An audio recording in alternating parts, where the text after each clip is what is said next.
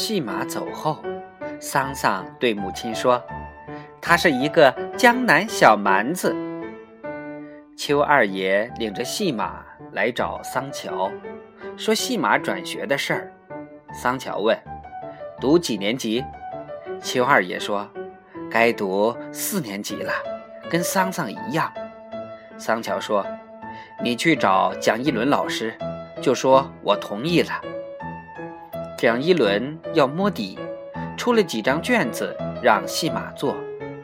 卷子放在蒋一伦的办公桌上，戏马坐在蒋一伦坐的椅子上，瞪着眼睛把卷子看了半天，才开始答。答一阵，又停住了，挖一挖鼻孔，或摸一摸耳朵，一副很无奈的样子。蒋一伦收了卷子，看了看。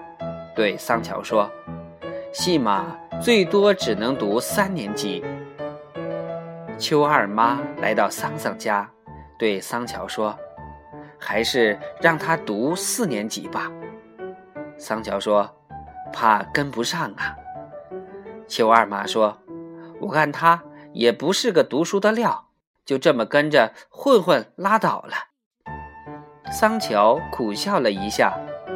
我再跟蒋老师说说，戏马就成了桑桑的同学。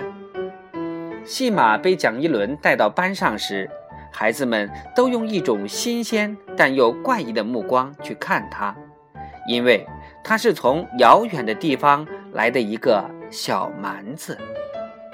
戏马和秃鹤合用一张课桌，戏马看了看秃鹤的头，笑了。露出几颗大门牙，秃鹤低声道：“小蛮子。”西马听不懂，望望他，望望你，意思是说，这个秃子在说吗？孩子们就笑了起来。西马不知道孩子们在笑什么，觉得自己似乎也该跟着笑，就和孩子们一起笑。孩子们便大笑，秃鹤又说了一句：“小蛮子。”戏马依然不知道秃鹤在说什么，孩子们就一起小声叫了起来：“小蛮子。”戏马不知为什么，竟也学着说了一句：“小蛮子。”孩子们立即笑得东倒西歪。桑桑笑得屁股离开了凳子，凳子失去平衡，一头翘了起来，将坐在板凳那头的一个孩子掀倒在地上。那孩子跌了一脸的灰，心里想恼，但这时一直在擦黑板的蒋一伦转过身来：“笑什么？安静，上课了。”这笑声。才渐渐平息下来。课上了一阵，一直对戏马的学习程度表示疑虑的蒋一伦，打算再试一试戏马，就让他站起来读课文。蒋一伦连说了三遍，这才使戏马听明白老师是在让他念那篇课文。他吭哧了半天，把书捧起来。突然用很大的声音开始朗读，他的口音与油麻地的口音实在相差太远了，油麻地的孩子们连一句都听不懂，只剩的一个叽里呱啦。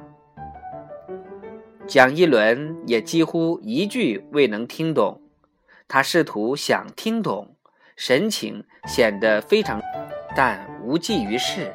听到后来，他先是觉得好笑，再接着就有点烦了。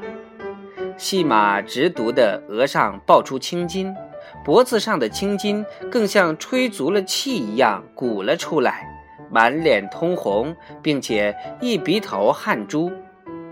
蒋一伦想摆手让他停下，可见他读得很卖力气，又不忍让他停下。孩子们就在下面笑，并且有人在不知什么意思的情况下偶尔学着戏马说一句，逗得大家大笑。转眼见蒋一轮一脸不悦，才把笑声吞回肚里。蒋一轮虽然听不懂，但蒋一轮能从戏马的停顿、吭哧以及重复中听出，戏马读这篇课文是非常吃力的。孩子们在下面不是偷偷的笑，就是交头接耳的说话，课堂里乱糟糟的。蒋一轮终于摆了摆手，让戏马停下，不要再读下去了。戏马从蒋一轮脸上明确的看到了失望，他不想表达一个什么意思，反复的向蒋一轮重复着一句话。蒋一轮无法听懂，摇了一阵头，就用目光看孩子们，意思是：你们听懂了吗？下面的孩子全摇头，戏马终于明白了，他被扔到了一个无法进行语言沟通的世界。他焦躁地看了看几十双茫然的眼睛，低下头去，感到了一个哑巴才有的那种压抑与孤单的心情。